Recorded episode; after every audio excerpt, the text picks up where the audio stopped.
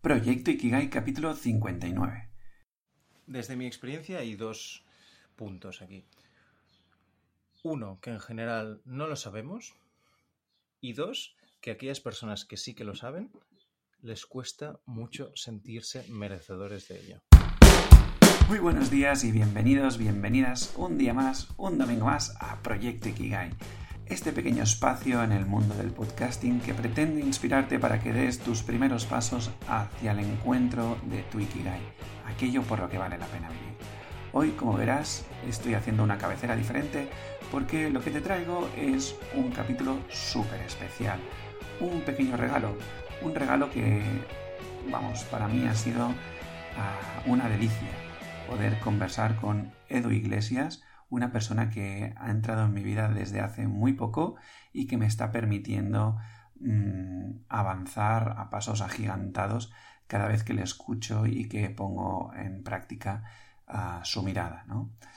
Em, digamos que gracias a él y a su proyecto que lleva a cabo con Cristina, su pareja, campamentos de verano para personas adultas en desarrollo personal y profesional, Camps and You,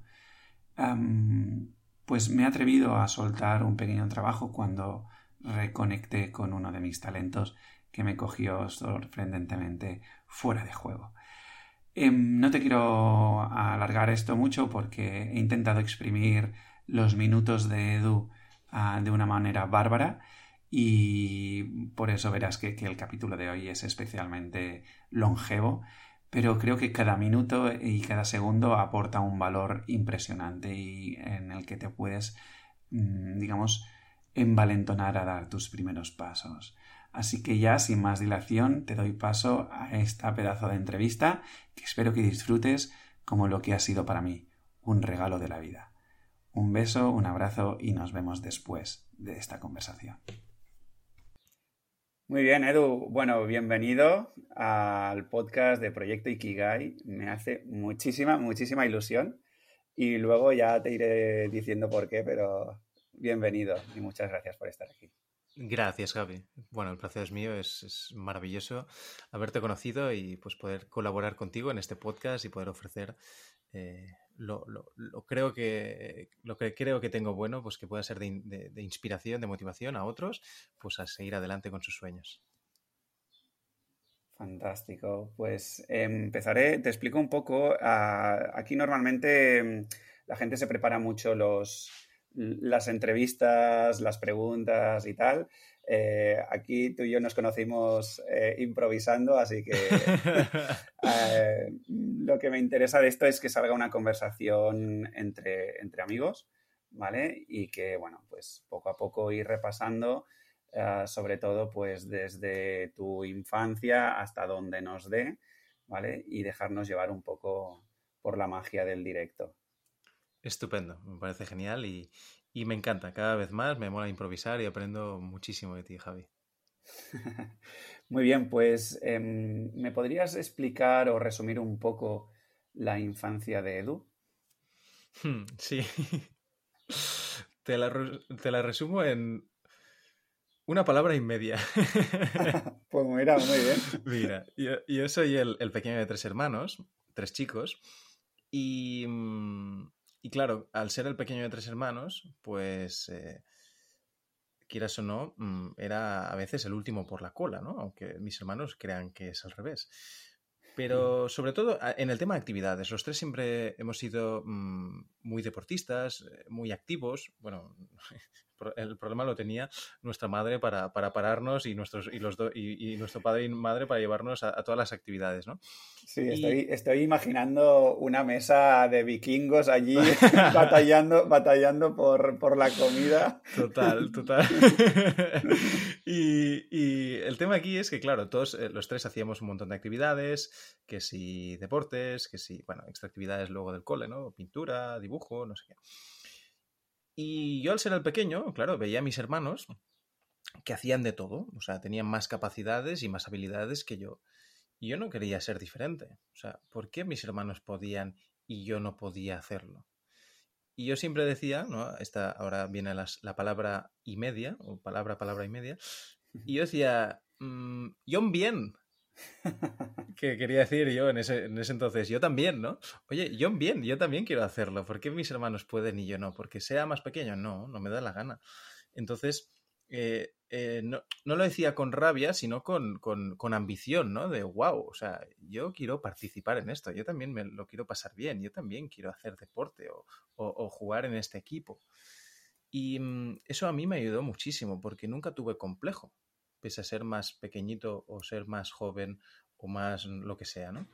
Y eso a día de hoy, o sea, me he dado cuenta hasta no hace mucho de que el tener la capacidad de decir, oye, hay algo que me gusta, hay algo que me flipa, que me apasiona, esa persona lo ha logrado. Yo bien. Yo también quiero. No sé cuánto me va a costar, pero voy a por ella. No te, harías un tatu, te harías un tatu con esta frase. voy a hacer un, un movimiento, ¿no? Social.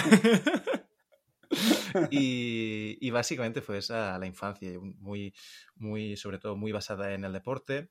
Eh, el baloncesto era mi favorito y quieras o no, pues el, el, trabajo en equipo, la superación constante, la competición y, y el seguir adelante, ¿no? No siempre las cosas salían como yo quería, no siempre ganábamos. Yo de pequeño sí que me enfadaba mucho, pero aunque perdiera un partido, el siguiente iba a, todavía más a muerte. Entonces, gracias a, pues a esa, esa, ese espíritu de, de superación, de ambición y de dar lo mejor de mí. Muy bien. Y uh, para hacernos una idea un poco ya más gráfica, la diferencia de edad entre tus hermanos y tú. Claro, mi hermano mediano, tres años mayor, y el otro, vale. seis, tres y seis. Vale. Vale. Claro, ahora eso no se nota, pero cuando tienes seis años y el otro tiene doce, pues. Claro, claro. Es importante. Sí. sí. Desde luego. ¿Y, ¿Y, a nivel de estudios, qué tal? A nivel de estudios, mmm, bien notable. O sea, nunca fui un buen estudiante. A mí lo que me gustaba era trabajar en grupo, hacer presentaciones. Eh, nunca me gustó estudiar realmente, aunque estudiaba, pero lo justo para, oye, sacar un bien, algún notable así guay, pero, pero ni, ni quería, o sea, ni estaba dispuesto a estudiar lo necesario, ni me gustaba. Porque... ¿Y en casa te lo exigían o algo así o no? Mm, Preferi... O sea, ellos claro que preferían que estudiara, pero no, o sea, no fueron tan severos, por así decirlo. Hombre, si sacaba, yo qué sé, mm, en, recuerdo en no sé qué curso de la ESO que suspendí cuatro y dijeron, oye chaval, ¿qué, qué, qué está pasando aquí, no? Entonces ahí yo se... bien, ¿no? Yo bien. Sí, sí. pero, no, aparte de ese, bueno, ese despiste, todo fue bien, o sea, literalmente bien. Y luego sí que eh, luego en, la universidad, que pues por suerte pues tuve un, un, un tipo de, de enseñanza um, universitaria más basada en el trabajo, en, grupo, presentaciones, en la parte práctica, por así decirlo, y, y, y de coordinación de equipo, más que en, oye, estudio para un examen y ya está. Y eso es lo que me gustaba, porque eso es lo que había aprendido yo desde pequeño hago deporte en equipo, me lo paso bien por una competición, por un objetivo. Creo que esa es la base de, de, de cualquier empresa y cualquier proyecto. Es, no depende de solo de ti, depende del equipo de personas que tengas. Y entonces ese fue el aprendizaje para mí. ¿Cómo tengo que estudiar por un examen que solo depende de mí? Y bueno, pues lo hacía porque tenía que aprobar y punto. Pero, pero bueno, fue una época muy, muy bonita. Sí. Y cuando a medida que vas eh, pasando por los cursos y tal, eh, llega el momento ese, algunos que lo viven fatídicamente, de elegir carrera, ¿no? Ya has hablado mm. de, de, la universidad que fue como un momento eh, donde lo disfrutaste muchísimo, pero el momento previo, ese de elegir un poco em, tu vida futura, tu hmm. carrera profesional y bla, bla, bla, y toda esta mochila ¿no? que, que nos trasladamos de, como sociedad. ¿Cómo lo vive Edu entonces? ¿Y cómo lo vive ahora Edu con los años de experiencia? Es en ese momento, por lo que recuerdo ahora, ¿eh? o sea, si pues me ha pasado, quizá pues lo podría. O sea, es lo que, el, el, recuerdo que tengo ahora. Es una mezcla de emociones. Por un lado, incertidumbre total. No tengo ni idea qué quiero hacer con mi vida. No lo sé. Por un segundo lado, presión siento presión de mmm, compañeros que ya lo sabían, ya lo tenían claro o creían que lo tenían claro, y eso quieras o no, pues a mí me, bueno, a mí me afectaba decir, oye, es que, ¿cómo? Yo lo debería de tener claro también, ¿no? Aunque ellos quizá no lo tengan claro, pero así me lo muestran, ¿cómo es que yo no lo tengo claro? Volvemos al John bien, ¿no? Yo también quiero tenerlo claro. Y, mm, tercero, eh, por un instinto, mm, no un instinto, sino un comportamiento de mucha vanidad. De, oye, no sé lo que quiero hacer, mm, yo también eh, quiero tenerlo claro y voy a hacer algo que, que me dé salidas y que pinte bien, ¿no? Y en ese, en ese caso, pues fue administración y dirección de empresas. Bueno, no, no fue eso, fue, inicialmente fue comercio internacional. Eso, por eso decía lo de la vanidad. Comercio internacional, que en ese entonces era la única escuela en Cataluña que lo hacía, que era, bueno, Escuela Superior de Comercio Internacional de Barcelona. Y entonces fue eso de, wow, eres guay, ¿sabes? O sea, haces una carrera diferente, que suena bien, que mola, que poca gente lo hace. Y, pero realmente mm, lo hice precisamente por eso y, me arrepiento mucho. No solo me arrepiento, sino que em, invertí dos años y medio de mi vida hasta que en tercero me di cuenta que eso no iba conmigo. Y entonces me despedí. Eh, mis padres, pues mm, yo agradezco muchísimo a mis padres que me dieran la oportunidad y me pagaran esos estudios porque me los pagaron ellos. Y ellos me decían, yo no, yo no estaba contento, llevaba dos años, no estaba nada contento, al contrario. Y el tercer año, mm, después de que me dijeran, tranquilo, sigue adelante, que los primeros cursos son más teóricos, son un poquito más pesados, pero el tercero ya verás que es más práctico. Empecé tercero y dije, a la mierda. He empezado tercero, la promesa que me dijisteis no se ha cumplido y yo me despido. Y fue muy duro para mí, de, oye, he invertido más de dos años de mi vida en algo que ahora voy a dejarlo a un lado y vuelvo a empezar de cero, con todo el dinero que habían invertido mis padres y que me sentía fatal. Pero, pero bueno, gracias a su comprensión, pues pude escoger un camino que ya desde el primer día estuve súper contento y, mm, y, pasé de suspender y pasé de no estar a gusto a mm, estar eh, feliz haciendo lo que me gustaba en ese momento y sobre todo, mm, alucinantemente, sacar súper buenas notas, sacar incluso matrículas el primer año. y, lo, y, lo, y, lo, mejor de todo es casi sin estudiar. Qué bueno, qué bueno. Eh, me parece una actitud muy, muy valiente, ¿no? Por tu parte, el, el... primero, bueno, bueno el, permitirte romper con, con, esa inercia, ¿no? Que, que em, muchos de nosotros mm, nos vemos sumidos allí, ¿no? En esa, en esa rueda y, y, y sabemos que no, que no es por allí y, y porque queda un poquito año para no sé qué o queda poquito para no sé cuántos, pues seguimos alargando esa agonía, ¿no? Ahora me viene, recuerdo, em, por mantener confidencialidad no, no, diré, pero bueno, una persona que está en un trabajo que tiene un proceso de, de unos cuantos años previos a, digamos, tener un trabajo un poco más... Mmm, vendría a ser como una especie de, de, de médico, por decirnos de mm. alguna manera, ¿vale? Sí. Mm, y, esa persona como que ve muy claro que no quiere em, esa vida, digamos, pero por porque le queda poquito y, demás, lo va alargando hasta que se termine al menos ese periodo formativo, ¿no? Hmm. Para, para, luego pues hacer un poco. Y por fortuna e, esa persona, eh, bueno, pues ya ha pasado por ese, esa transición, al final eh, decidió acabar y acabó ese, ese proceso, ¿no? Pero claro, durante ese proceso, no sé cómo lo, viviste tú, pero es como que mm, una parte de nosotros va como, como muriendo, ¿no? Yo, yo recuerdo estar en un trabajo que sabía que no me gustaba, un trabajo de, de, robótica educativa y tal, que prometía mucho. Al final era un trabajo soñado por muchos, ¿no? Porque era jugar con piezas de Lego, eh, robotitos y todo esto, pero yo no me sentía a gusto con eso y me costó muchísimo el soltarlo ¿no? y irme, mmm, aún no sabiendo qué quería hacer con mi vida, pero solo el hecho de soltarlo ya permitió que empezasen a nacer cosas nuevas. ¿no?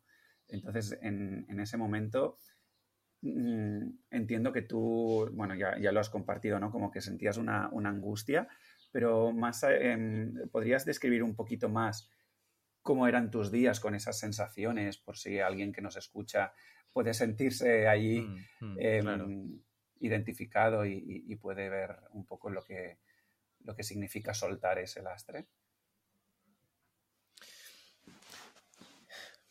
era, era como un, sobre todo siento como apatía, apatía por la vida, de... Mm,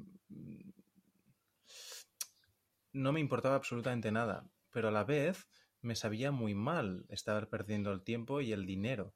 Mi tiempo y el dinero de mis padres, ¿no? De hostia, apatía de, es que me da igual esto que estoy aprendiendo, me da igual los profesores, me da igual toda esta situación y a la vez me siento culpable. O sea, me sentía eh, apatía por la universidad y por mi carrera profesional y culpable por mm, sentir que estaba mm, día a día muriendo, o sea, me estaba muriendo espiritualmente me sentía como súper apagado. En ese, en ese tiempo yo estaba muy, muy puesto en el, en el, tema de videojuegos, o sea, me pasaba el día matando el tiempo jugando a videojuegos, cerrado en la, en la residencia. Iba de vez en cuando a clase para, para mm, hacer acto de presencia y saludar a los colegas y alguna clase que sí que me gustaba un poquito más, pero, pero, pero no sé, era como arenas movedizas, ¿sabes? Es como, bueno, yo no he estado nunca, ni visto nunca en directo, pero es como, imagínate una persona que cae en, arenas movedizas y a medida intentas moverte y, hacer algún cambio en tu vida, pero a medida que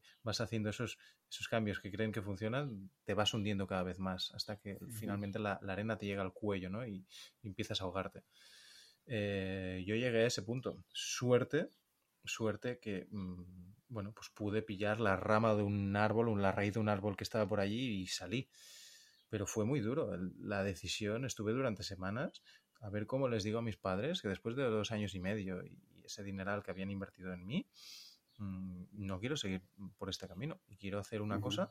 No es que no, es que es que no sabía qué hacer tampoco, ese era el problema. Claro, claro. Lo que sabía, lo que tenía claro es que no, lo que no quería.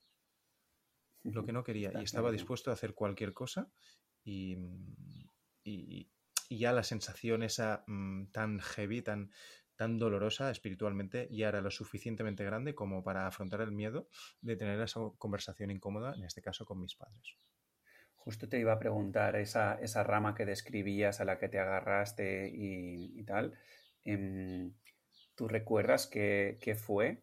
Si fue una sensación de hartazgo o una, no sé cómo llamarle, o una valentía que no sabes de dónde te nació entonces o, algo, ¿recuerdas algo? No fue, no fue un, estímulo en particular, o sea, no fue como un, ¿no? un clic y dije, hostia, gracias a, yo qué sé, imagínate, algo que te dices, ¿no? O algo que lees, no fue algo así, ya fue una acumulación de, o sea, el dolor ya era tan grande el dolor emocional era tan grande de, esa sensación de estar perdiendo el tiempo y estar, eh, eh, bueno, desperdiciando mi vida, mm, que era insoportable. Entonces ya me agarré, pues, o sea, a un hierro candente, ¿no? Que se dice. Y, bueno, pues mis padres lo comprendieron. Ese es el problema, ¿no? Que a veces, eh, lo decía Mark Twain, Mark Twain decía que he tenido un montón de problemas en mi vida, pero la gran mayoría de ellos nunca ocurrieron. se dieron, sí, sí. Entonces yo me, pegaba paranoias de, hostia, qué bronca que me van a pegar, que no sé, qué van a decir mis amigos, mis familiares, tal, no sé qué. Pero al final no pasó nada. O sea, mis padres lo entendieron, mi madre me abrazó, mi padre también. Y mi madre me dijo, venga, va, vamos a buscar algo. Y me pongo contigo aquí al ordenador y vamos a buscar qué es lo que te puede gustar. Y al cabo de dos días... Sí, exacto. O sea, todo eso que pensaba, todas esas situaciones mm, tan malas eh, que creía que pasarían cuando se lo dijera a mis padres, que es lo que me, daba miedo de esa conversación, no acabaron ocurriendo. Y eso es a lo que te invito, ¿no? no tengamos miedo, o sea, a lo que invito a la persona que nos estás escuchando. Eh, no tengas miedo de tener conversaciones incómodas o hacer algo que, no es cómodo ni, ni, seguro para ti ahora, porque eh, al otro lado del miedo es donde están las mejores cosas. Sí. Y, mientras hablabas me venía, me venía una imagen, ¿no? De mm, que al final como, o sea, la, reacción de tus padres me da la sensación, y obviamente sin estar allí y tal, ¿no? Em, fue una reacción desde el amor, porque me aventuro a decir que, que por primera vez en muchos años era el primer acto de amor que tenías tú contigo mismo, ¿no? Y entonces, hmm. em, aunque en ese momento quizá las sensaciones que vivías y todo esto mm, están alejadas a lo que uno piensa que, pues, son las sensaciones del amor y tal, ¿no? Pero ese, ese empuje, ese primer paso de, decir, mm, no es por aquí, eh, porque mi alma se está muriendo y mm, me lanzo, o sea, como esa rendición, ¿no? De, decir em, que sea lo que, lo que sea y te pones ahí, ¿no? Frente a tus padres y lo único que puede suceder allí es, es un acogimiento, ¿no? De, mm, desde ese acto amoroso, ¿no? Total, totalmente. Al final lo que quieren normalmente la mayoría de los padres es que el chaval, la chavala sea feliz. Y, sobre todo es que no sea infeliz. o sea, prefieren ¿no? que no sea infeliz a que sea feliz.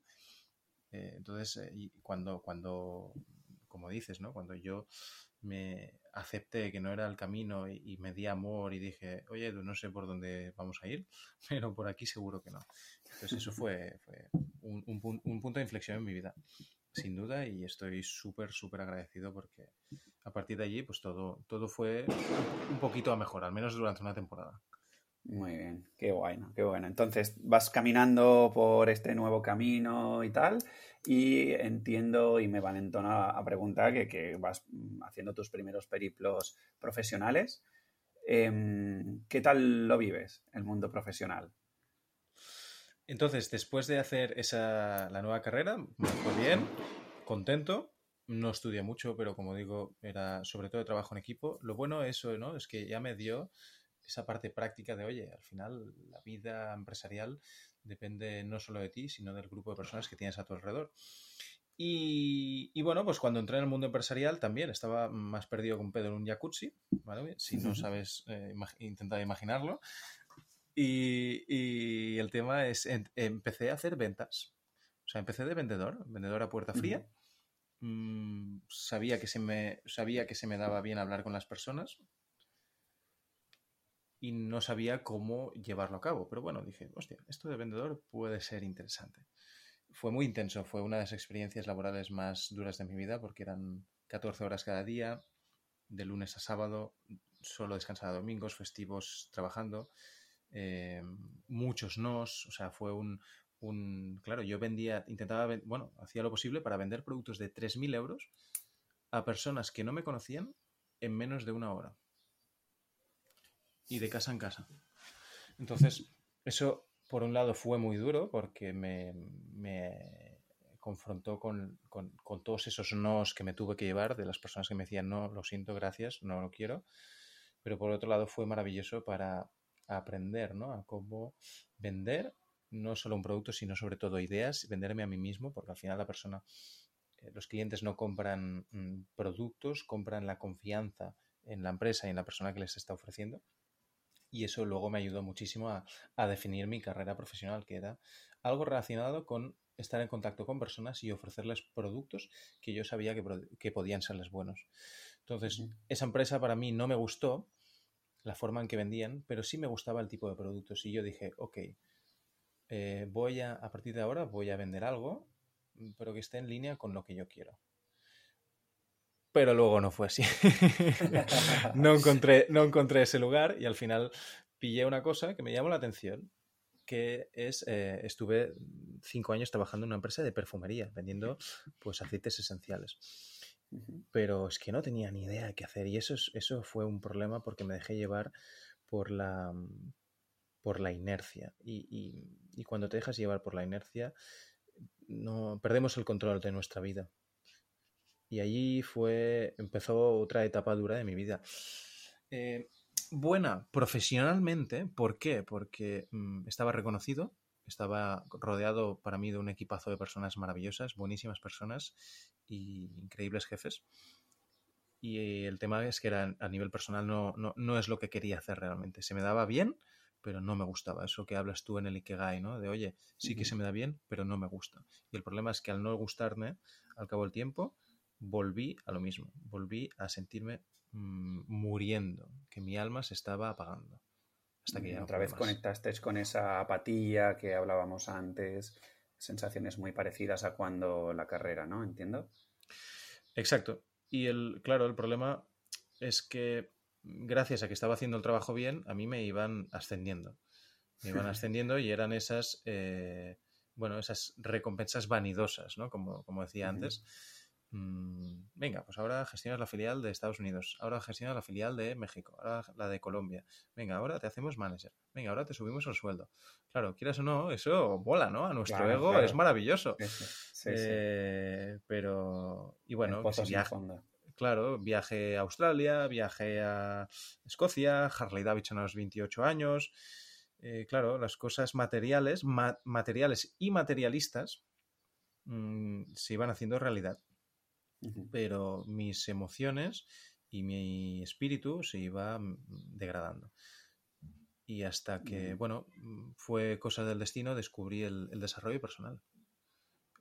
Antes, antes de entrar en ese capítulo del desarrollo personal, me gustaría hacerte una pequeña pregunta que me parece muy mm, eh, interesante para mí. que a mí me, bueno, que me voy a confesar aquí delante de, la audiencia, me mola mucho eh, estar aquí entrevistándote porque em, veo en los proyectos que estás ahora y, veo que, están muy en línea a lo que yo quiero dirigirme, ¿no? Entonces, a mí me da la sensación que estás siempre como un paso, dos pasos, un poco por delante de mí. Y justo que siempre eso, em, otras veces que me había pasado, em, me frustraba muchísimo, no sé qué me está pasando contigo, pero esta vez estoy como muy motivado de, poder estar, ¿sabes? Em, como de sentirte cercano, de sentirte em, que, puedo mm, aprender mucho, ¿no? Entonces me, fascina muchísimo que estemos compartiendo este, este tiempo. Entonces, em, dicho esto, claro, yo ahora con perspectiva, yo no conocía el mundo de las ventas y de hecho eh, siempre he renegado bastante del mundo de las ventas, pero ahora visto con perspectiva, siempre em, lo veo ahora como, como un punto em, por el que uno es interesante que pase, aunque mm, sepa que no, que no es lo suyo, ¿no? Porque puede aprender muchísimo. Eh, pero esta es mi, sensación, ¿eh? pero la pregunta no va por ahí. La pregunta es, cuando tú me describes que estás recibiendo muchos noes, que em, estás en un momento que, sabes que, no es lo tuyo, em, que, ya ves que tu camino quizá no es ese y todas estas sensaciones que parecen como em, grises, ¿no? ¿A qué se agarra Edu para seguir adelante y para salir otra vez a la calle y, volver a picar otra puerta y volverlo a intentar? ¿De dónde te sale esa, e, esa fuerza? ¿Es algo innato? ¿Es algo que entrenabas? ¿Es algo que hacías conscientemente? Porque claro, ahora yo, conociéndote ahora desde hace poquito, mm, pues claro, ahora entiendo muy bien de dónde viene mucha de tu fuerza mental y mucha de tu empuje y, excelencia, ¿no? Pero en, ese momento, ¿cómo, lo vives y a qué, a qué te agarras? Pues mm, me ha gustado que me hicieras esta pregunta porque me ha transportado a ese momento del pasado y, para mí es, bueno, es, un, es como la peli de, ¿Cómo es esa peli? del revés, ¿no? De, la, de, animación, que son como los recuerdos, un poco los, los recuerdos esenciales o algo así. Fue maravilloso porque, claro, la primera venta que conseguí, imagínate que en menos de una hora, una persona que no te conoce mm, te compra un producto de 3.000 euros y del cual, pues yo en ese momento tenía una comisión de unos 600 euros para un chaval de de, ¿cuánto era? De 22, 21 22 años, es, es, es, un dineral, ¿no? Y en un momento, ¿no? Fue así, o sea, en, en, tan solo una hora, 600 euros. Entonces fue, bueno, cuando me subí al coche volviendo, bueno, no volviendo, sino me iba a otra visita, o sea, fue como un subidón de adrenalina de ¡Vamos! Como fue increíble. Eh, como si hubiera, bueno, ganado, yo qué sé, la final del campeonato nacional de básquet, ¿no? Y, fue brutal, música a tope en el coche. Mm, eh, es probable que superara un poquito el límite de velocidad en ese momento. un poquito, un poquito. un poquito, creo, no lo sé, no soy consciente, pero es probable. Y mm, lo que quiero decir es que no sea de hacer eso, ¿vale? Pero, pero aquí la, la reflexión es, wow, o sea, es posible. O sea, cosas que parecen imposibles inicialmente, cuando lo logras una vez, es como, bueno, es como... Mm, es el momento eureka, ¿no? De, joder, es que se puede lograr, se puede hacer. Y, y, mm, es, como, yo tuve, tenía una sensación como de fuego, o sea, sentía como un fuego se expandía por todo mi cuerpo y sobre todo aquí en forma en, los puños, ¿no? Como, como si estuviera allí preparado ya para más, como si fuera una batalla, ¿no? O sea, a mí me encantan las películas así épicas y, mm, y, entonces eso, eso me hizo conectar también con la parte del básquet, ¿no? Yo, yo era, mm, mido 1,80, pero claro, yo jugaba contra el Barça, contra el Madrid y eran tíos de más de dos metros. Entonces, eh, para mí no era fácil competir con esas personas por nivel de altura, pero no, no, no, no, me, no me hacía pequeño, como decía. Entonces, poder ganar partidos así, poder conseguir logros de estos que inicialmente no esperas y luego ves que es posible, eh, te da un chute de, motivación, de inspiración para seguir adelante increíble. Aunque antes hayas acumulado un montón de nos. O sea, tan solo que te digan una vez sí, al menos para mí, una vez que me dijeran sí, tenía energía para dos semanas. Y era maravilloso. Entonces era como un pequeño, eh, me lo imagino como un, un pequeño hundimiento y entonces luego como una subida, un pico de energía que eso te, se, va, se va bajando con, el tiempo y ir haciendo estas subidas y bajadas, ¿no? Exacto. Es como, yo me sentía como si habéis visto la peli de Superman, eh, en la primera vez que empieza a volar y que descubre que puede volar. Es que es, ¿sabes? Y el tío está súper feliz y O sea, no para de volar por todo el mundo. Estaba un poco como así, ¿no? Me sentía como Superman la primera vez que descubre que puede volar. y, bueno, claro, ahora ya nos pondríamos en, casos hipotéticos, ¿no? Pero ¿y si esa venta no se hubiese realizado? Con, te dejo que uses ahora los conocimientos actuales tras tanta trote profesional y mm. tal. ¿A qué, ¿A qué te agarrarías ahora, Edu? Mm. ¿Sería un tema de, mm, de, valores? ¿Sería un tema de desafíos? ¿Sería un tema de... Em, no sé. Y si no tiene respuesta, no, no pasa nada, ¿eh?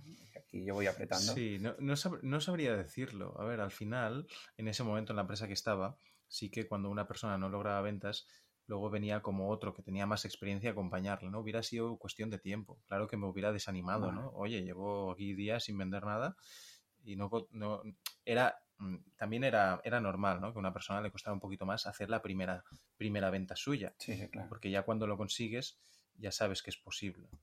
¿Sabes? entonces, cuando sabes que es posible, todo es mucho más sencillo. ¿no? Era como la, eh, yo qué sé, los récords mundiales. Oh, es bajar de 10 segundos en los 100 metros misos es imposible. Mira las veces que se ha batido, ¿no? Desde, desde que se bajó hace, no sé, 30 o 40 años. Sí, de hecho hay un estudio, ¿no? Que dicen que, que el, los, bueno, que ahora sí, que una vez batido un récord, em, el siguiente récord se bate en menos, en menos tiempo, ¿no? Porque em, precisamente por, porque alguien ha roto esa barrera del no se puede, ¿no? Exacto, exacto. Mm. Entonces era un poco así, ¿no? Así que la primera siempre cuesta más. Hubiera sido cuestión de tiempo. Eso soy consciente. Me hubiera desanimado, pero tarde o temprano lo hubiéramos logrado. Yo solo o con una persona que me diera soporte. Claro, claro. Fantástico. Entonces volvemos para adelante y, descubres el desarrollo personal. Hmm. ¿Qué, ¿Qué, significa eso cuando descubres el desarrollo personal y qué es para ti desarrollo personal? Porque hmm. ahora se habla mucho del tema. Claro. Claro, yo de hecho mm, conecté con el desarrollo personal. Bueno, mi primer, mm, mi primer bocado con el desarrollo personal fue cuando estaba en primero bachillerato en filosofía. Yo saqué eh, la mejor nota del curso en filosofía. Eh, yo leía, en lugar de mirar, bueno, yo qué sé, las series que habían por la tarde, pues yo leía a, a Karl Marx, leía a Nietzsche, a Platón. Y, mm, y, me encantaba, gracias a un profesor que en ese momento tuve, profesor Roca, desde aquí le mando un saludo, en paz descanse, y él me inspiró muchísimo. Lo curioso fue que saqué la mejor nota del curso, pero suspendí la selectividad. Entonces no lo entendí, tío. Y dije, estos, estos están fumados, ¿no? Esto es de, de, de, la Generalitat, no sé qué les pasa, porque no, no algo... algo... La selectividad daría para, para un capítulo más. Sí, sí, pues sí. Me lo tomé con mucha filosofía. Eso, ese fue mi primer testet. Y, y, al cabo de dos o tres años mm, dejé de el hobby de leer, ¿no? La afición. Y entonces, mm, ¿cómo reconecté?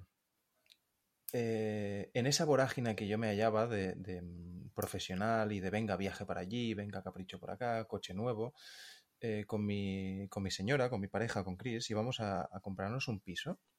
El siguiente paso era comprarse un piso. A los dos nos iba bien, los dos estábamos en ah. buena posición, buen sueldo. Y es allí la checklist, ¿no? La checklist de la checklist, ¿no? Exacto, exacto.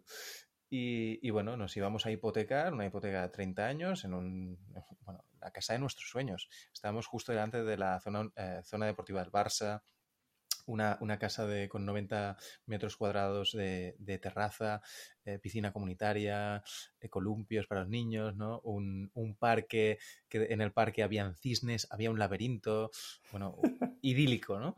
Y, pero claro, imagínate que eso no, no, no, barato no será, todo lo contrario. Era un dineral. Y entonces nosotros hicimos la reserva, eran de estos pisos que se, eh, de obra nueva, ¿no? Que tú haces la reserva, pagas la, como la reserva y al cabo de unos meses has de firmar la hipoteca y la compraventa. Quedaban pocos meses, quedaban como tres o cuatro meses y a medida que se iba acercando la fecha de firmar la hipoteca, cada vez estábamos más, más estresados, más ansiosos, más, eh, oye, mm, ¿y si, nos, ¿y si no estaremos haciendo bien? ¿Y si la estamos cagando? ¿Y si eh, pasa algo y nos echan y no lo podemos pagar? ¿Qué haremos? ¿no? Porque cada mes eran como casi 2.000 euros de hipoteca y gastos y todo. Era, era una salvajada. Hasta que, eh, por cosas del destino, llegó a mis manos un libro maravilloso que nos salvó la vida. el libro es El Código del Dinero el Código del ah, Dinero de Raymond Samson. Raymond Samson, ¿no? Un libro escrito en 2008, creo. Y, bueno, fue una revelación, o sea, fue un, apocalipsis. Apocalipsis viene del griego que significa sacarte el velo de los ojos. Eh, no es eh, destrucción, es todo lo contrario. Es, oye, destrucción de lo antiguo para ver qué hay en lo nuevo, ¿no? Oportunidades. Y entonces mm, vimos que se podía vivir de un modo distinto, sobre todo a nivel financiero, y que lo que estábamos a punto de hacer hubiera sido una de las peores catástrofes mm, económicas de nuestra vida. Y decidimos por ello, decidimos, y gracias también al asesoramiento de unas personas que conocimos, mm, que nos ayudaron muchísimo, fueron como ángeles de la guarda, pues decidimos eh, dejar a un lado esa inversión, no inversión, esa hipoteca, porque no inversión es cuando esperas dinero a cambio. Y, y gracias a lo que habíamos aprendido, y gracias a esas personas también, como digo, pues esos dineros que teníamos ahorrados, en lugar de comprar nuestra propia casa, compramos un piso tres veces más barato, del cual lo pusimos en alquiler y mm, teníamos ingresos, ingresos pasivos. Ingresos pasivos significa que, oye, yo estoy pagando la hipoteca, pero gracias a eh, que tengo los inquilinos que me pagan el alquiler y tengo beneficios. Entonces eso fue maravilloso y nos quedamos enganchados a la, educación financiera, cómo cambiar los patrones financieros para dejar de vivir en la deuda y empezar a vivir en la, libertad. Qué bueno. Sí, yo desde que descubrí el, tema de la educación financiera, em, claro, eh, la descubrí ya en el punto en que, en que yo ya estaba em, económicamente un poco, un poco no, bastante, bastante mal. Y, pero aún así me sigo empapando a día de hoy. Yo había rechazado muchísimo el mundo financiero con las típicas creencias de es un mundo complejo, complicado, que no quiero ni me quiero enterar porque no me da pánico y bla, bla, bla. Por temas de la vida acabé haciendo un MBA y tuve un profesor de finanzas maravilloso, em, espectacular, uno de los mejores profesores universitarios que he tenido y he hecho unas cuantas carreras. Y, y me enganché al mundo de las finanzas y me acuerdo en la presentación final del... Teníamos que hacer ¿no? la presentación de un business plan y allí yo me encargué de todo el plan financiero. Lo pasé muy mal.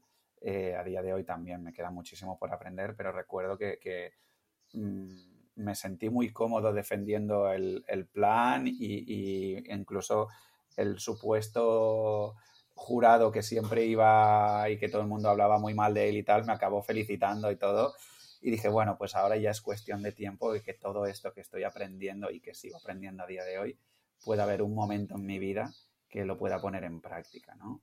Y, ahí estoy, pero es que realmente es eh, que nos esté escuchando y no tenga ni idea de todo esto, les animo muchísimo a, hacer un pequeño caminito a través de libros, vídeos, lo que sea, pero que, merece muchísimo, muchísimo la pena este tema. Y también soy de, ir viendo a, familiares, sobre todo me toca muy de cerca, ¿no? De, de hacer el facepalm de decir, no, por ahí no, por favor, por ahí no, ¿sabes? O sea, despréndete de eso. Pero bueno, ya son temas, temas personales. Claro. Muy bien, muy bien. Entonces, esos fueron tus primeros pinitos a nivel de desarrollo personal. Sí, o sea, mm, en ese momento eh, empezamos el desarrollo personal desde la educación financiera. Y desde la educación financiera, pues fuimos viendo, mm, bueno, fui viendo toda la parte de conectar con las emociones, conectar con la espiritualidad, eh, sobre todo mm, la parte de las emociones y cómo yo me hablaba a mí mismo y cómo hablaba a los demás, pues tuve la, gran suerte de descubrir la programación neurolingüística, PNL, que me formó como máster y, y, coach en PNL, con uno de los mejores, bueno, pues, eh, el mejor de España para mí y para el fundador de PNL también, que es Xavier Pirla, de Talent Institute. Entonces yo me apunté porque mm, en ese momento todavía estaba vendiendo aceites aromáticos. ¿eh? Eh, me apunté porque, oye, esto de PNL va bien para las ventas, para entender al cliente y cómo se comunica y todo. Pero para mí, o sea, entré para, con, ese objetivo, ¿no? Mejorar mi, mi rendimiento comercial eh, pero es que descubrí todo, bueno, Hogwarts. Para mí fue Hogwarts de, de cómo funcionaba mi mente, eh, el lenguaje, eh, tanto hablado como corporal, un montón de técnicas, un montón de, de, lugares oscuros ¿no? de mi interior que nunca había descubierto antes. Y me ayudó a sanar la relación conmigo mismo y la relación con muchas personas de mi alrededor. Y fue, bueno, para mí súper, súper agradecido. A día de hoy todavía sigo aprendiendo sobre ello. Mm, y, y, aparte de, esa herramienta que es en la que yo me baso para hacer pues mis formaciones, eh, luego devorando libros como, como, un animal, como un animal de cualquier cosa, ¿eh? pero sobre todo pues de, de, oye, cómo estar más en paz conmigo mismo. La parte de educación financiera siempre, siempre la llevo bastante por la mano. Y, luego ahora mucho enfocado en negocios. ahora que estoy con mi propio negocio, pues cómo mejorar mi negocio para poder ofrecer más valor al mundo. Muy bien. ¿Y qué te iba a decir? ¿Y esa relación contigo mismo? ¿Algo que nos quieras descubrir o algo que te sorprendiese? Claro, claro. Yo, yo siempre, el, gran problema que había tenido siempre a nivel personal, ya desde pequeñito, es que en casa nos hablaban las emociones negativas. Era muy complicado mm, que se compartiera. No porque nuestros padres no quisieran, es porque no se dio el lugar. No sé, entre todos no creamos un lugar de confianza para transmitir, oye, estoy triste, oye, me siento frustrado, oye, tengo ira, estoy enfadado. ¿no? Entonces eh, había mucha... Mm, yo era un analfabeto emocional hasta los 28 años, cuando descubrí ¿no? la, la programación neurolingüística. Y, al ser un analfabeto emocional es cuando las cosas van bien, fabuloso. Estaba súper conectado con, la, con la alegría, con la motivación, con todo eso. Pero, pero cuando las cosas van mal y estoy triste, no sé cómo eh, aceptarlo, no sé qué está ocurriendo dentro de mí, no sé cómo expresarlo, ¿no? Era incapaz de expresar mis emociones y compartirlas con mi pareja o con mis amigos. Y eso me frustraba porque veía a ellos que ellos sí podían, pero yo no. Y me decían, pero, pero, no, mi pareja me decía, oye, pero, pero, sácalo, dímelo, ¿qué te pasa? Compártelo conmigo. Y no podía, no podía, no podía. Y, mm, y, eso es lo que invito a todo el mundo, es que aprendamos a expresar nuestras emociones de una forma natural, abierta. Y esa herramienta para mí hay un montón, pero la programación neurolingüística a mí me dio mucha paz, mucha serenidad y control, control de mí mismo. A veces creemos que expresando nuestras emociones eh, somos vulnerables, perdemos el control de nuestra autoridad, pero es todo lo contrario. Cuando lo hacemos de una forma natural, eh, yo creo que no hay nada más valiente y nada más eh, poderoso que eso. Muy bien, muy bien. Se me abren muchos frentes, ¿eh? Siempre me pasa lo mismo, pero contigo especialmente. Em, bueno, si, la gente que nos escucha lo quiere, eh, haremos más, más partes. Pero ahora me gustaría entrar a ver cómo... Buah, es que podría preguntar mil cosas. vale, empecemos por una... Aprovechando los tiempos que corren, empiezo por preguntarte así una genérica, a ver si nos lleva hmm. a ir sacando varias preguntas que se me están ocurriendo.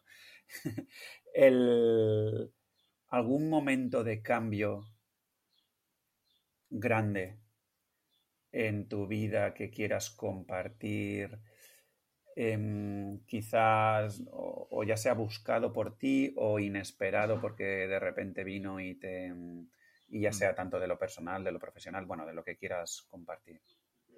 Sí, el momento... perdona, un, segundo. La, intención de esta pregunta es mm, que la gente, más allá de, identificarse o no con, el cambio en sí, que pueda ver un poco si qué estrategias o, qué mm, acciones o qué palancas em, tú usaste pues para eh, vivir ese proceso de una sensación quizá mm, inesperada a algo más mm, vivirlo bien, por decirlo de alguna manera.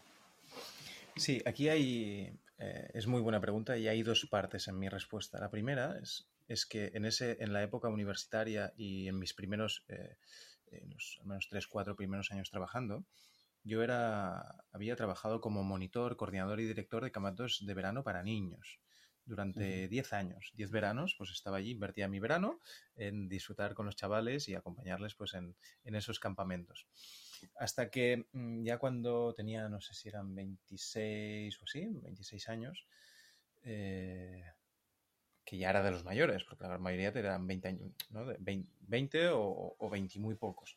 Entonces llegó el momento de, oye, mm, yo solo tengo dos, dos, tres semanas de vacaciones en verano, y, mm, me, me autoconvencí, me engañé a mí mismo y me dije que el último verano que estuve, me dije, me despido porque ya he de pasar como a la etapa adulta, ¿no? Entre comillas.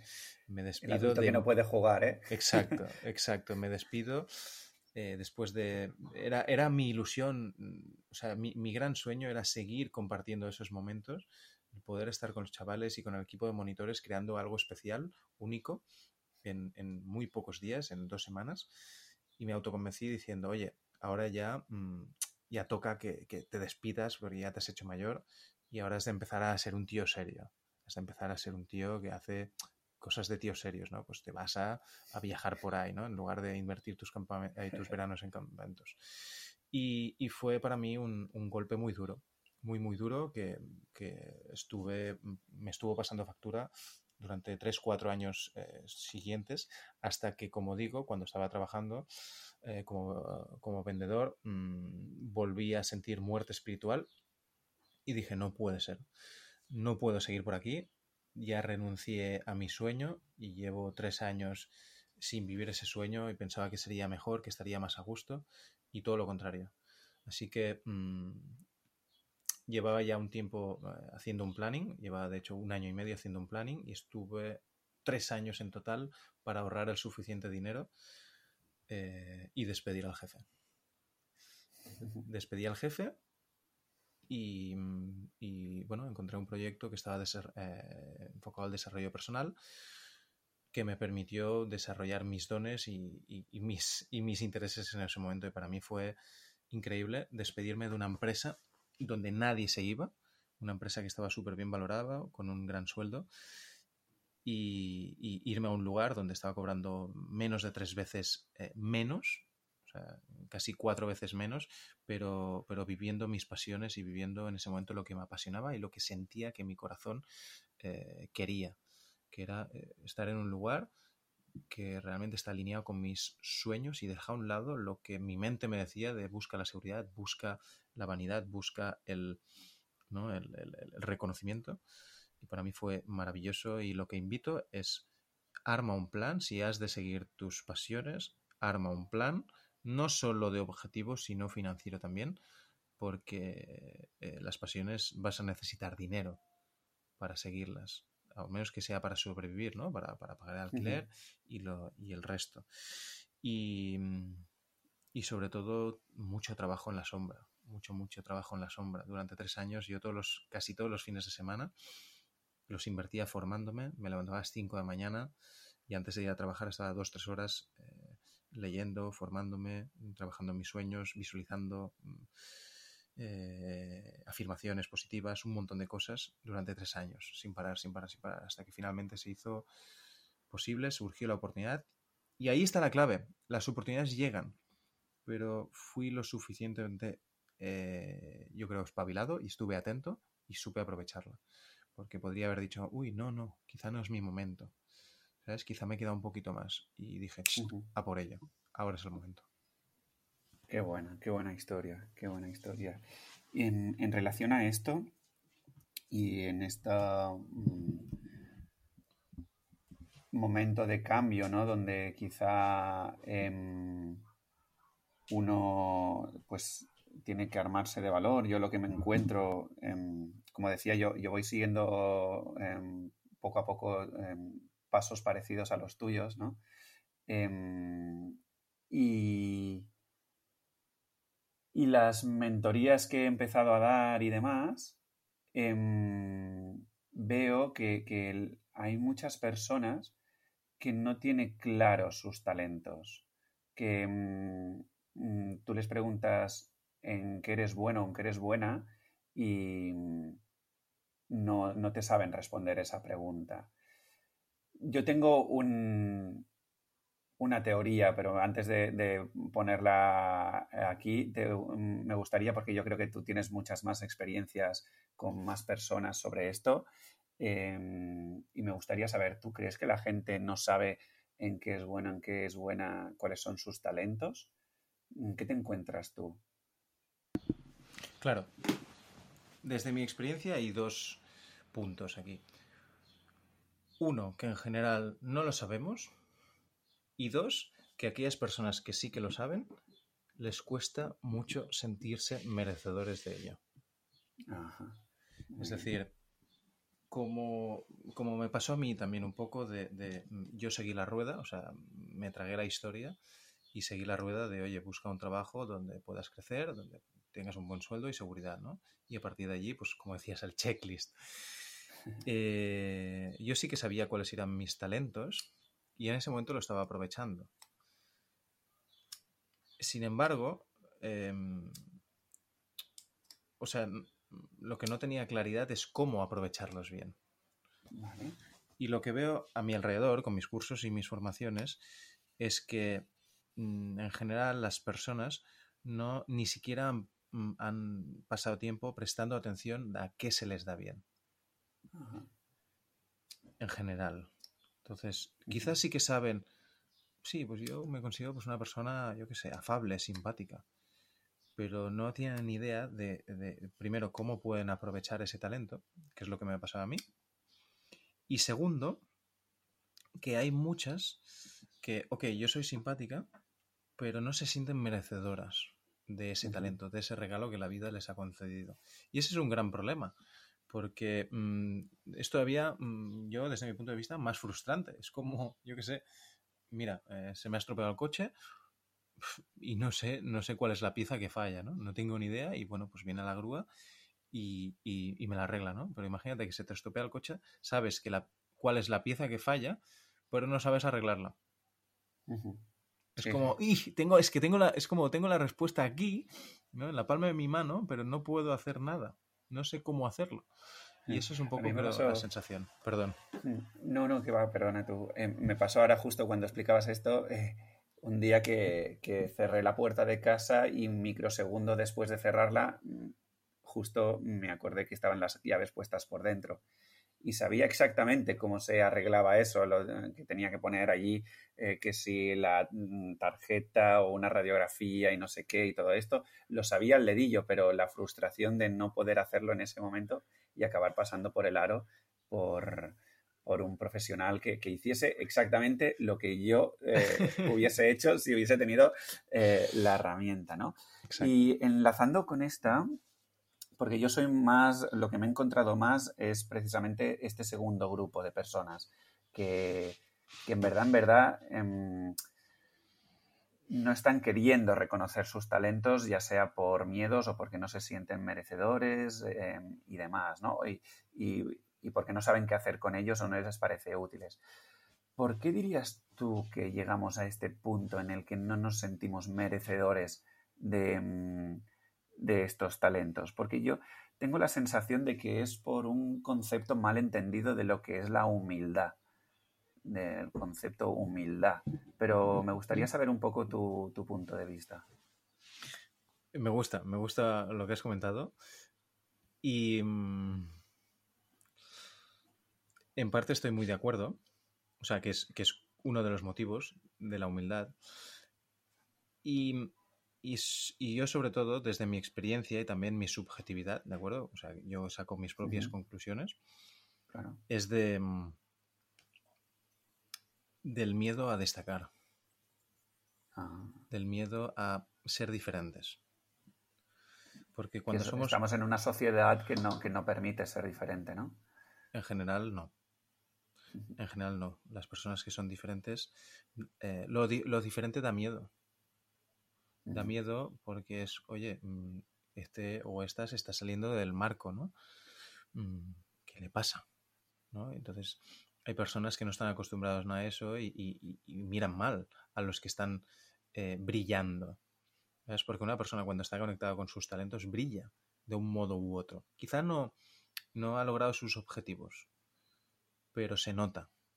Se nota cuando está aprovechando sus talentos y sus virtudes. Entonces, el, hecho de no encajar en un grupo de personas que no han conectado eh, con sus talentos y el hecho de destacar mm, de una forma ¿no? instantánea, de un día para otro, hostia, a esta persona le ha pasado algo en su vida y ha podido saber cuáles son sus talentos. Pero esa persona si lo muestra activamente a su grupo de amigos que no están conectados, que no están despiertos y que no saben de qué va el tema, lo van a mirar raro y se va a sentir probablemente excluido, excluida y al final la necesidad básica que tenemos los humanos es el, primero, el instinto gregario, ¿no? de estar en comunidad. Y segundo, como decía eh, Virginia Satir, una de las mejores mm, terapeutas familiares del siglo XX, decía la familiaridad. No solo un grupo que, no solo pertenecer a un grupo, sino un grupo que me sea familiar.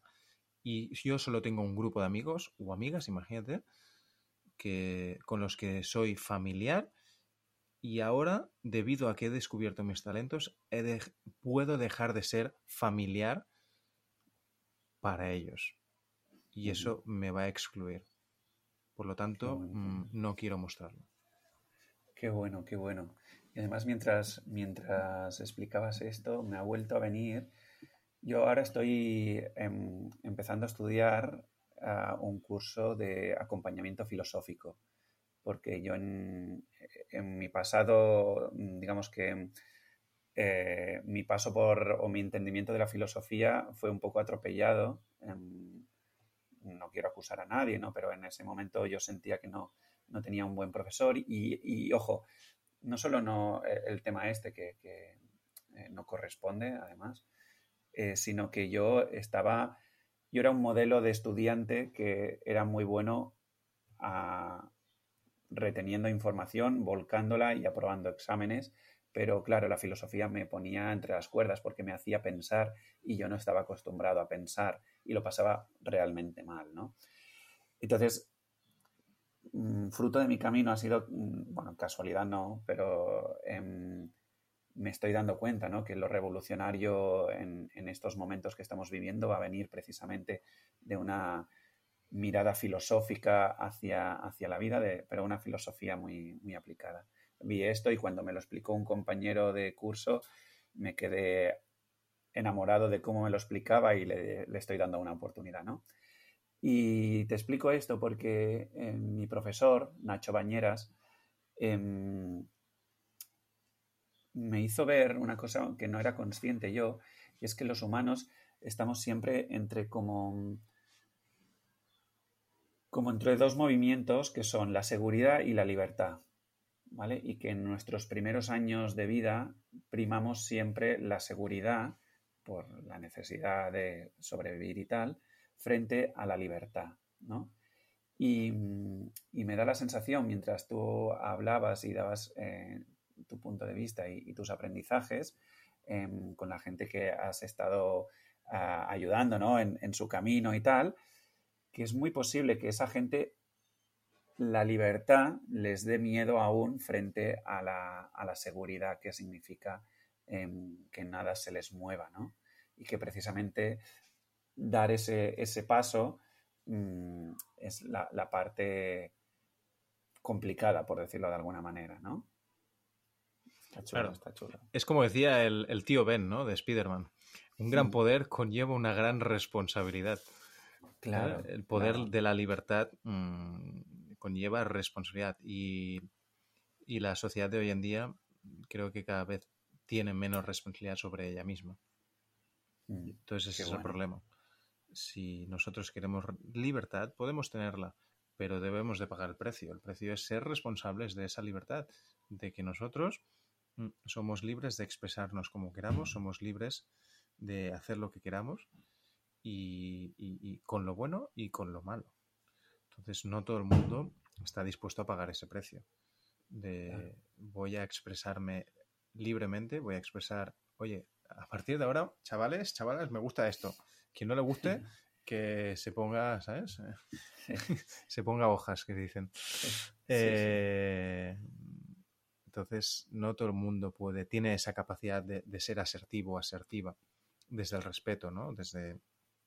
Mm, entonces, eso asusta y como no nos han entrenado para ser asertivos, no nos han entrenado para ser libres eh, o, autónomos emocionalmente, pues dependemos de ese grupo y de la aprobación de ese grupo.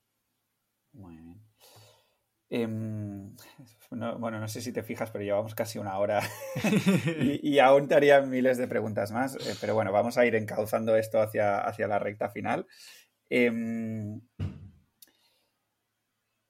Mira, te voy a dejar que elijas tú cuál de las dos em, responder, ¿vale? Eh, una iría orientada a mm, primeros pasos, cómo nos ponemos en marcha para envalentonarnos hacia una nueva vida. Y em, la otra vertiente sería preguntarte em, qué es para ti Ikigai y cómo mm, vives tú el eh, Ikigai desde tu día a día. Yo creo que para los oyentes puede ser más interesante la primera, ¿eh? Ya pongo hmm, aquí hmm. un poco de sesgo. Sí. Pero como tú lo veas. Sí, eh, un poco a lo.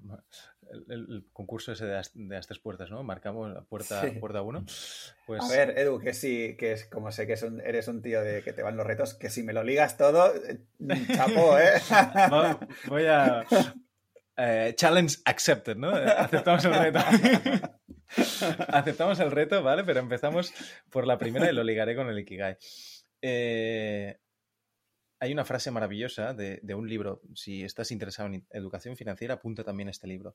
Los secretos de la mente millonaria, de T. Harv Eker. Los secretos de la mente millonaria. Sí, lo tengo, lo tengo, lo tengo.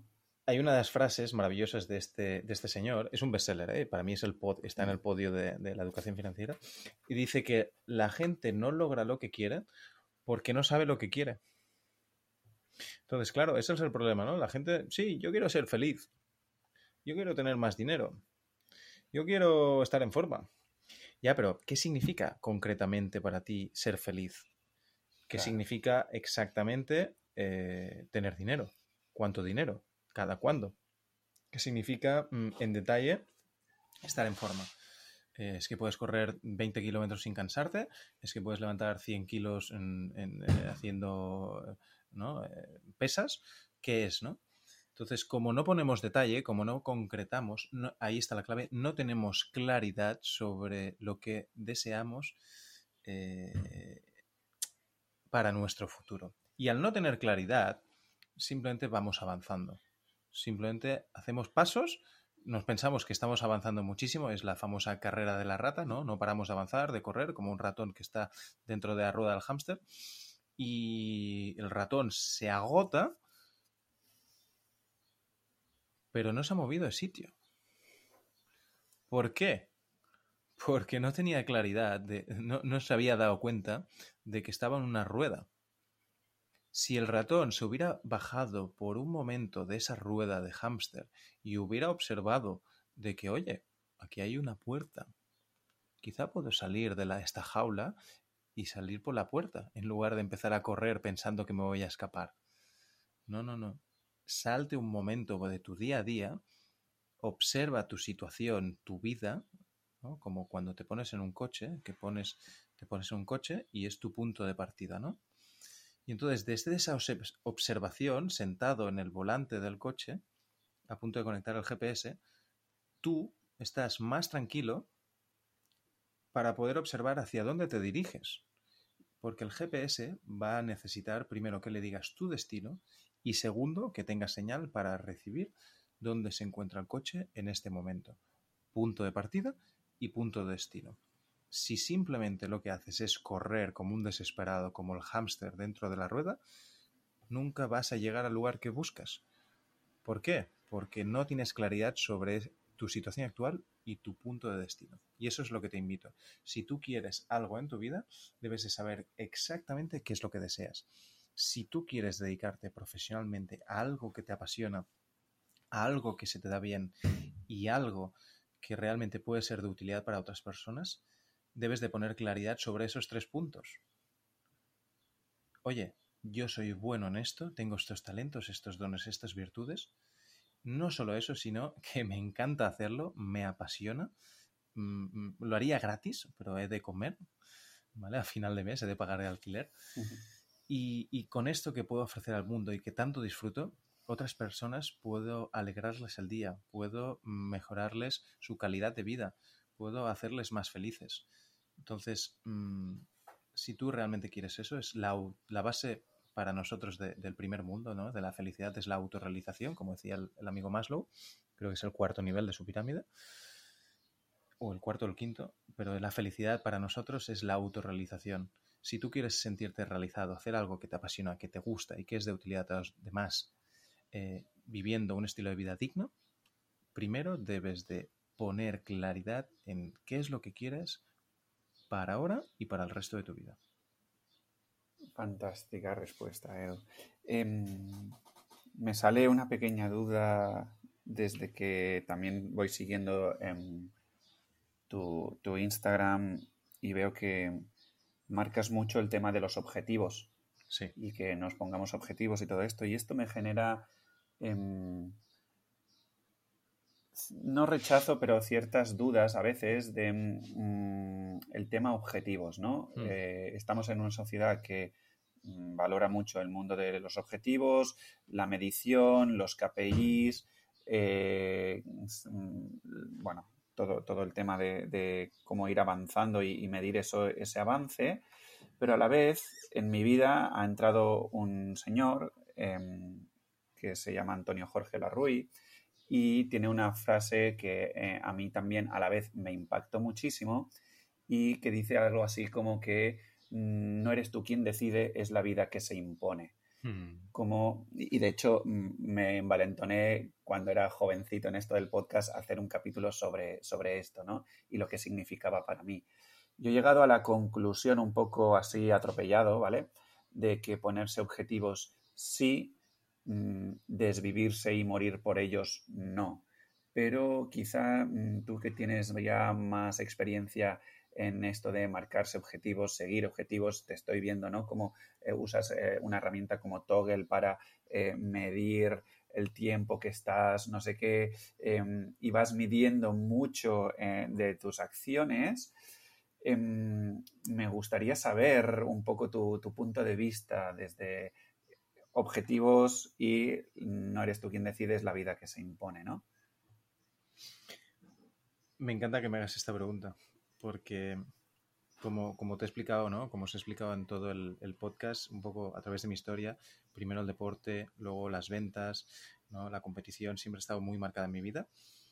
Y gracias a un autor, Jim Ron, maravilloso, que de hecho es uno de los, de los mentores de, de Tony Robbins, que es el coach número uno del mundo, Jim Rohn, de los años 70-80, él decía que el auténtico propósito de los objetivos no es lograrlos, es que te conviertas en la persona capaz de alcanzarlos. Qué bueno. Y, pensando en esto es, oye, si los logro, yo quiero lograrlos. Yo voy a hacer todo lo posible, todo lo que esté en mi mano para lograrlos. Yo he aprendido eh, a través de algunas experiencias últimamente, a desapegarme del resultado, que eso para mí ha sido muy difícil, muy doloroso, pero he aprendido a desapegarme.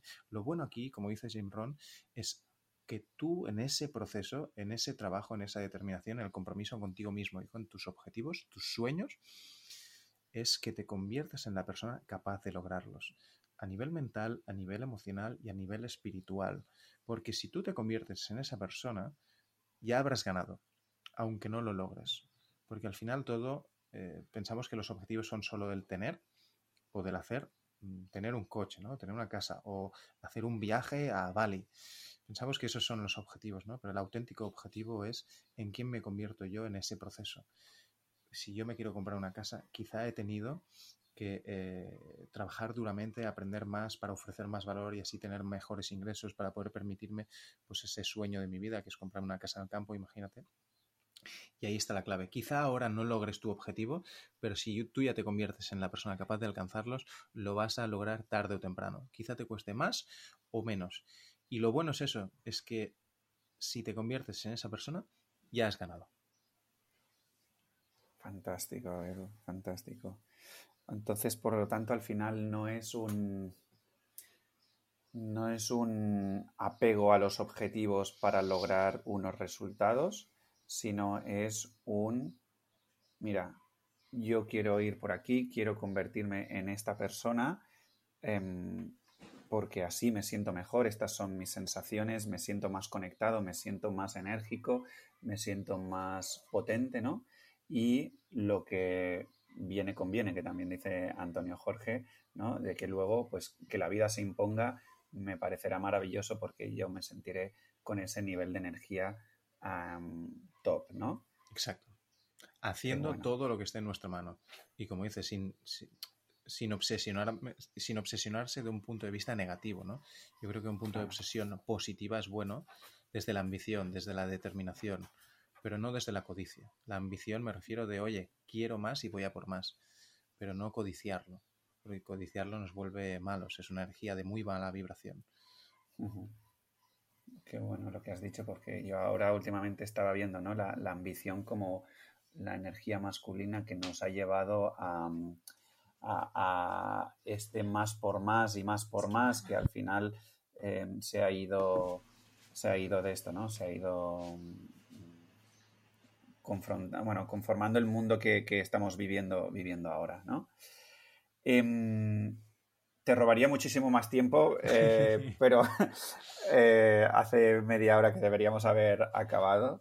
Em, así muy, muy, muy rápido, Edu películas, libros o pequeñas recomendaciones o hábitos hmm. que hagas en tu día a día que, nos puedas compartir como claves? Sí, hábitos, hábitos clave para mí es levantarme y lo primero que hacer después de ir al lavabo, meditar cinco minutos. Meditar cinco minutos, poner paz, serenidad, armonía en mi interior ese para mí es uno de los hábitos más maravillosos y estar eh, justo después tomando el café, sentado en el sofá y leyendo un libro de desarrollo personal. Un libro que te recomendaría que me ha encantado últimamente, 2000, finales de 2020, me, encantó, me, alucinó, que es Los cinco mandamientos para una vida plena. Los cinco mandamientos para una vida plena, de Brownie, Brownie Ware. Brownie Ware, Ware.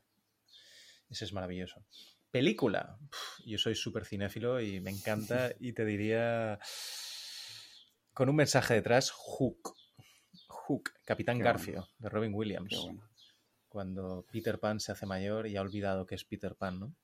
Y eso enlaza con, el proyecto que nos vincula de Camps and You, ¿no? Exacto, exacto. Camps and You, campamentos para adultos, es volver a ser Peter Pan, ¿no?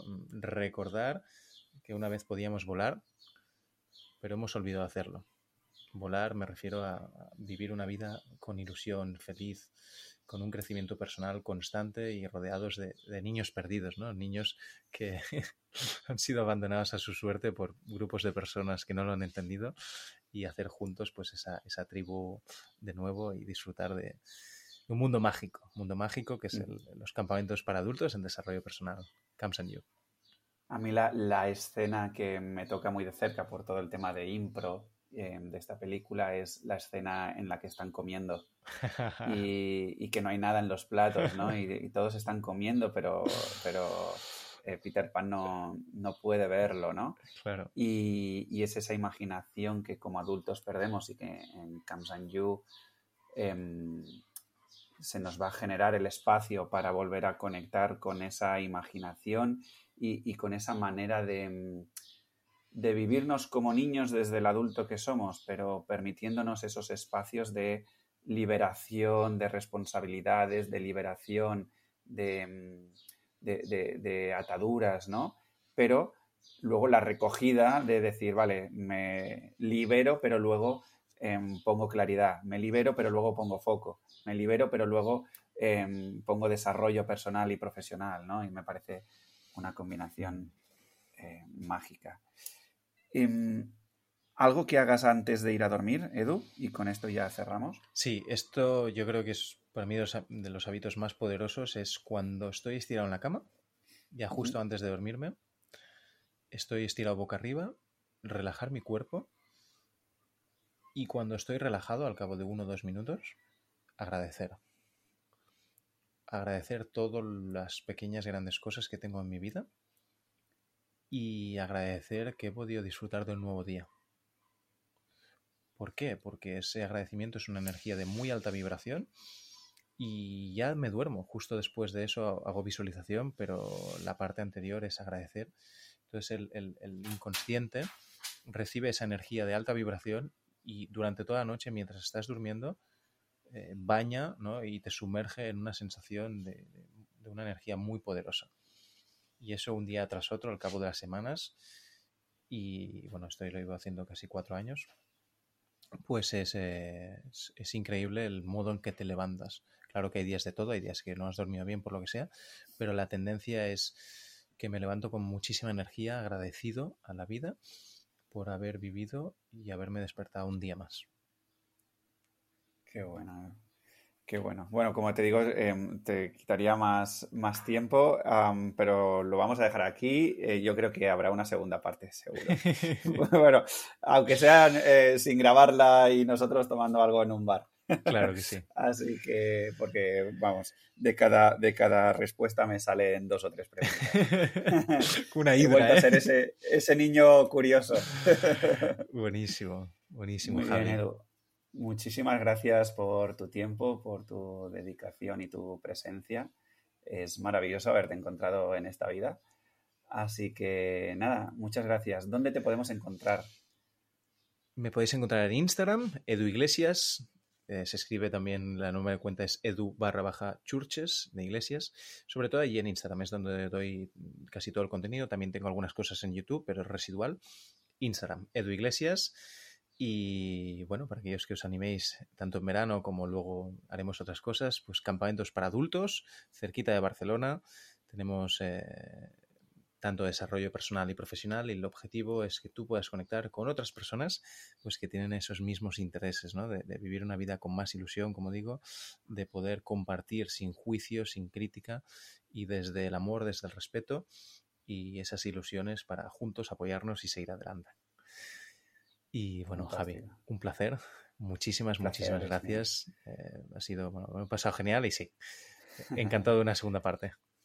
Fantástico. Ya puedes ir avisando a Chris de que, ya también le tocará a ella pasar por el aro. Perfecto.